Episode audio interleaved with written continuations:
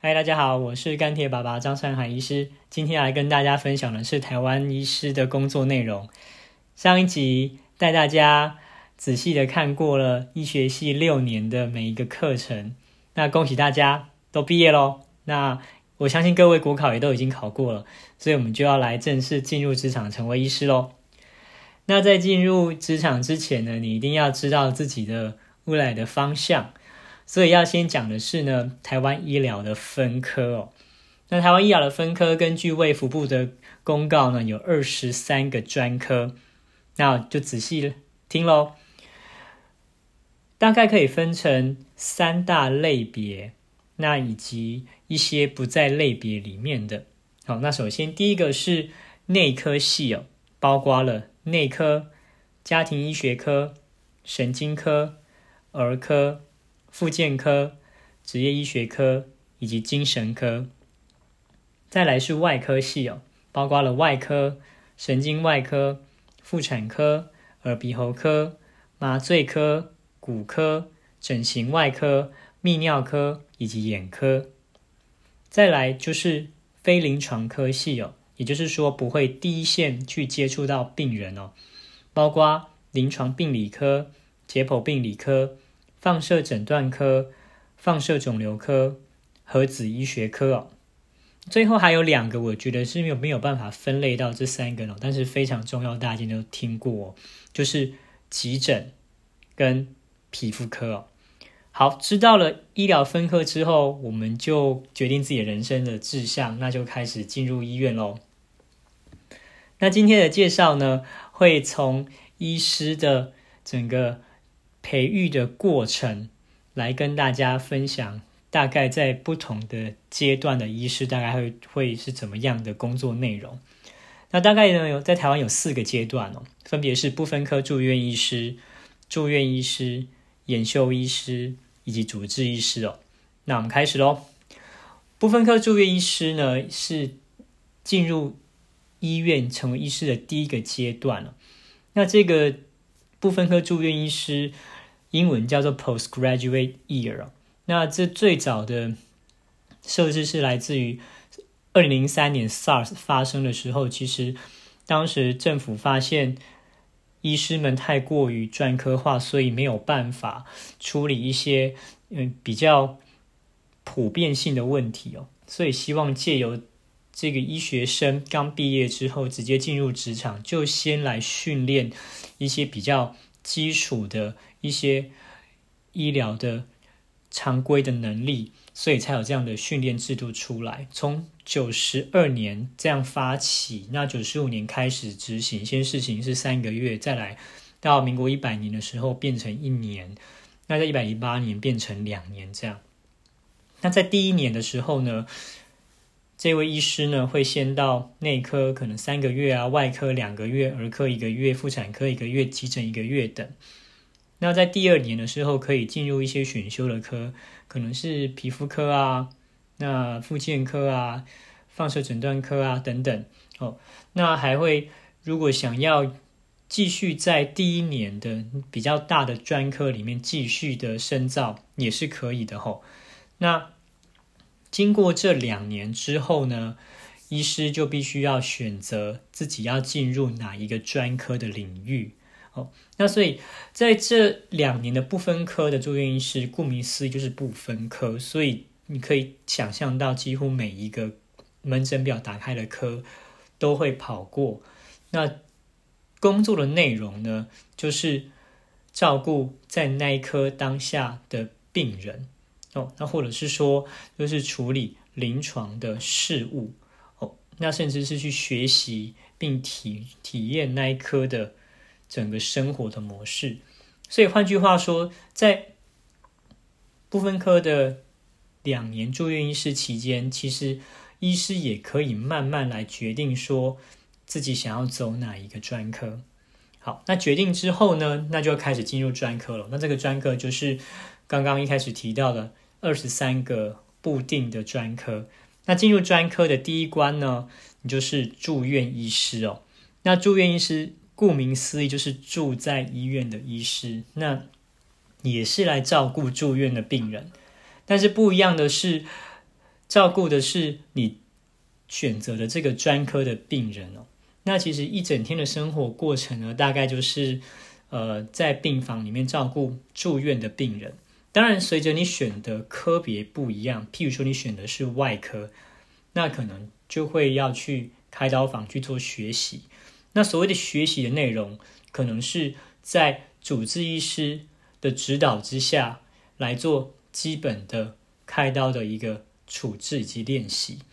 那如果是内科，那可能会在门诊的或者是病房，在主治医师的指导之下来做。更深入的学习，那大部分的时候，因为其实住院医师已经是有医师执照的医师，都可以独立来面对病人，开处方，那甚至是指导实习医学生来做所有的医疗的勤务。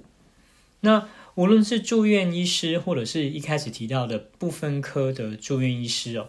在病房工作的时候呢，除了说星期一到五可能早上八点到晚上五点的工作内容的时间之外，那剩下的一到五的晚上以及升星期六日呢，都会需要在病房来值班。所谓值班，就是说你要留在医院里面，那处理紧急的临时的。病人的状况，那通常呢，我们都会有一个呃补休了，就是说可能星期天值班的人只二十四小时，那隔天的话呢就可以休息。哦，那这样的制度其实是不断的演进下来呢，那来不断的保障目前的呃住院医师的一个生活形态以及生活品质。那有好的一个工作的品质，那充分的休息才能够给。病人更好的帮助哦。那住院医师呢？随着刚刚讲的不同的专科，会有不同的训练的时间。那像内科系来讲，大部分呢都是三年。那外科系的话呢，那也是三年哈。那可能像神经科可能会到三年半哦。那像皮肤科可能三年半，急诊可能三年半，有时候甚至到四年。等等哈，那你在决定要走这一科的时候呢，你注意要有心理准备，这样的人生规划是是哪一年大概要做到什么事情，这个都要先先探听好，先了解哈。好，那再来住院医师结束之后呢，有些科就可以直接升任主治医师，有些科呢还需要年限不等的研修医师，那。研修医师呢，英文名称叫做 Fellow。那不好意思，刚忘记讲，住院医师就是 Residents。好，那研修医师叫 Fellow。Fellow 的话呢，是在一些比较大的科需要去分次专科的科才会出现的一个学习的历程。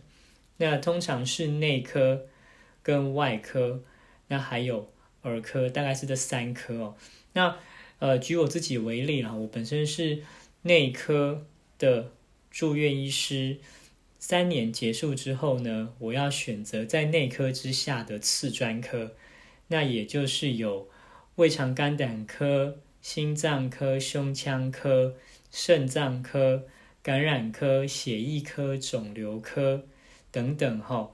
那外科的话呢，有也有其他的的次专科，儿科也有其他的次专科等等哦。那我选择了胃肠肝胆科，那所以我要再多训练两年的胃肠肝胆科，这个就是所谓的次专科。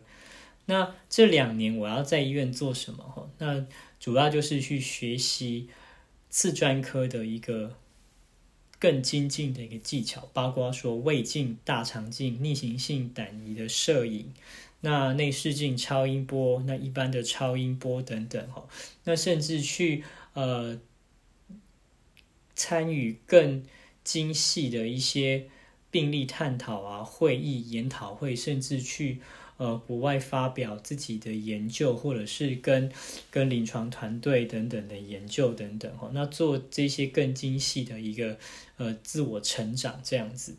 那平常的工作，星期一到五呢，还是一样，都是可能是在内视镜室或是在病房帮忙哦。那甚至是自我学习。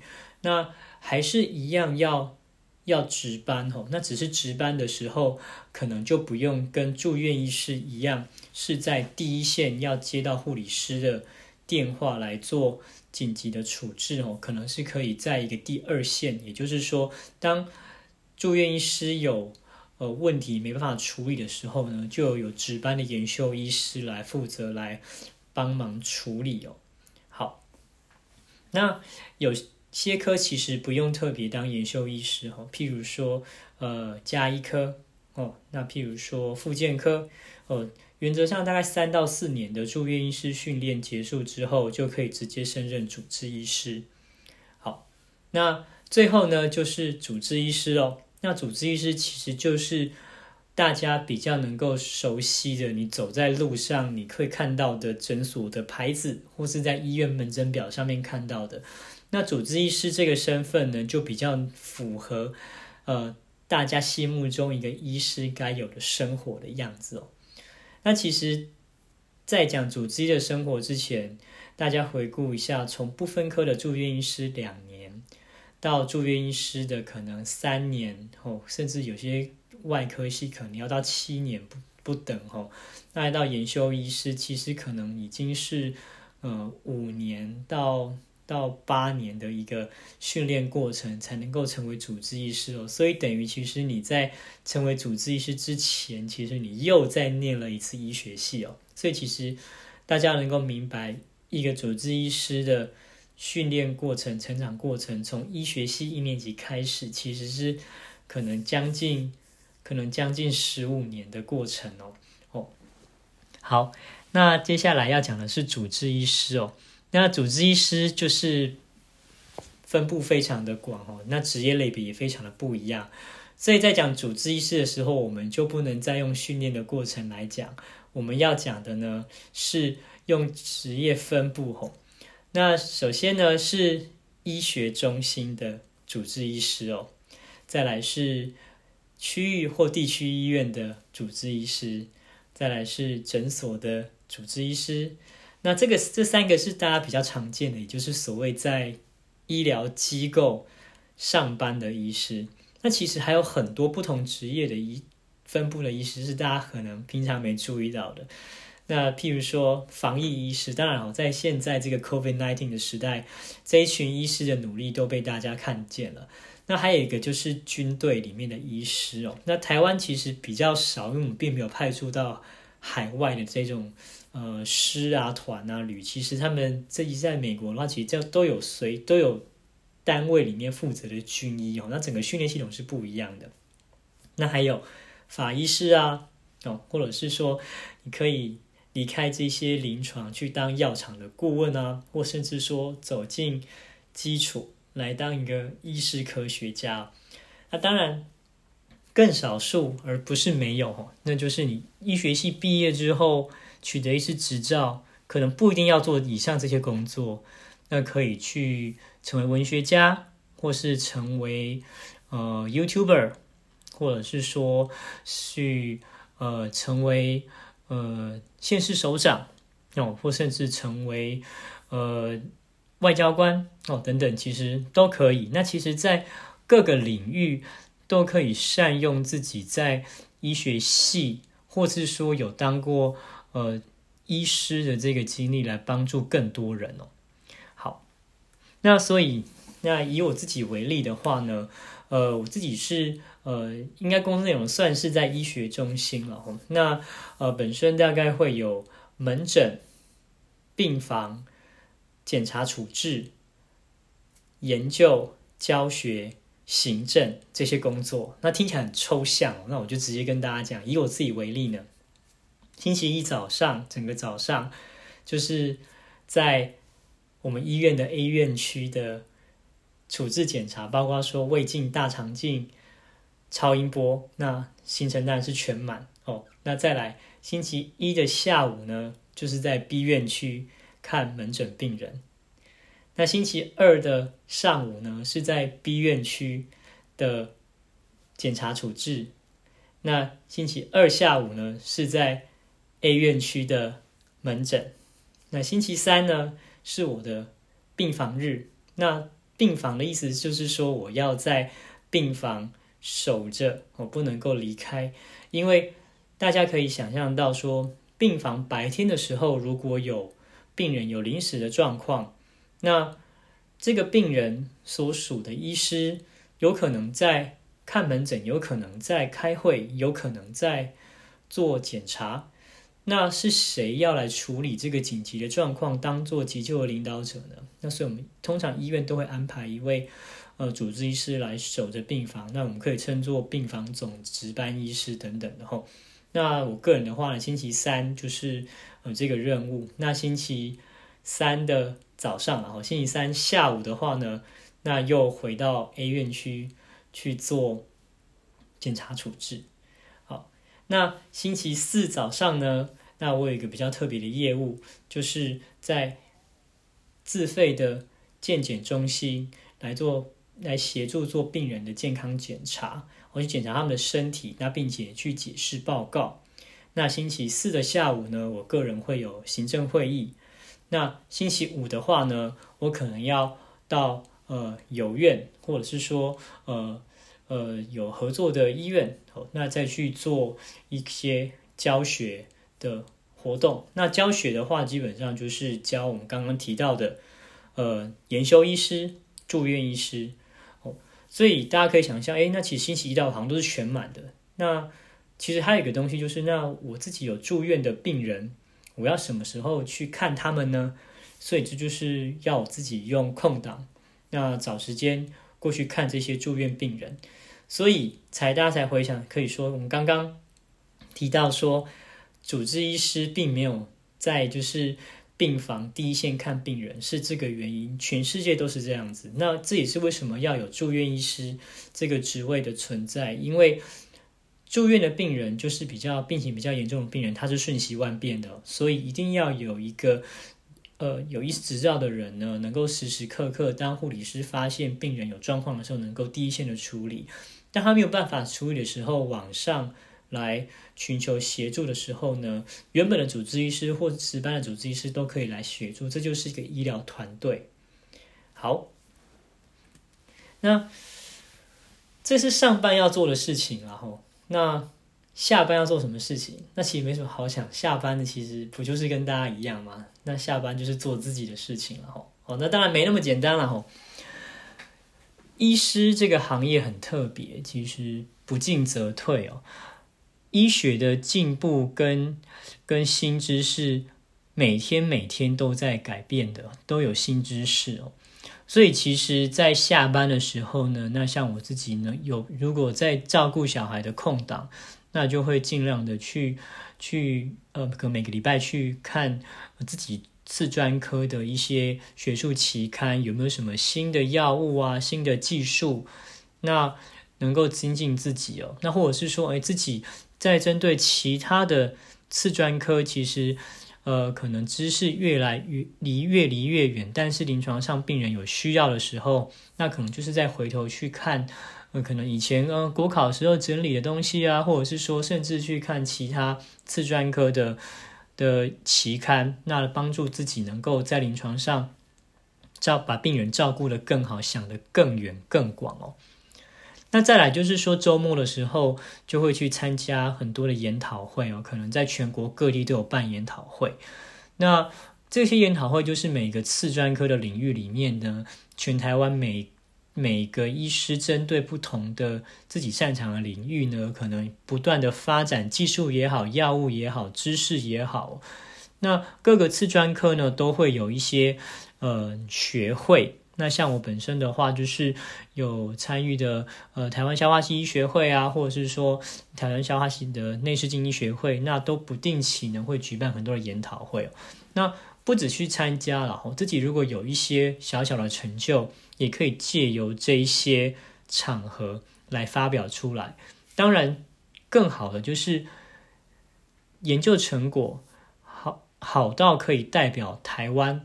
那在国际上的场合，医学会发表，那其实台湾的很多医师其实都做得非常好。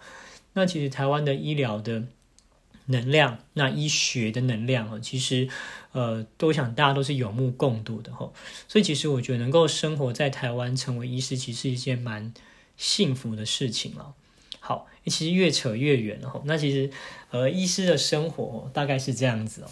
那今天就先到这样子哦。那如果还有什么问题的话呢，还有什么想听的，都可以在我的呃粉砖上留言啊。最后忘了说，其实刚刚讲那么多。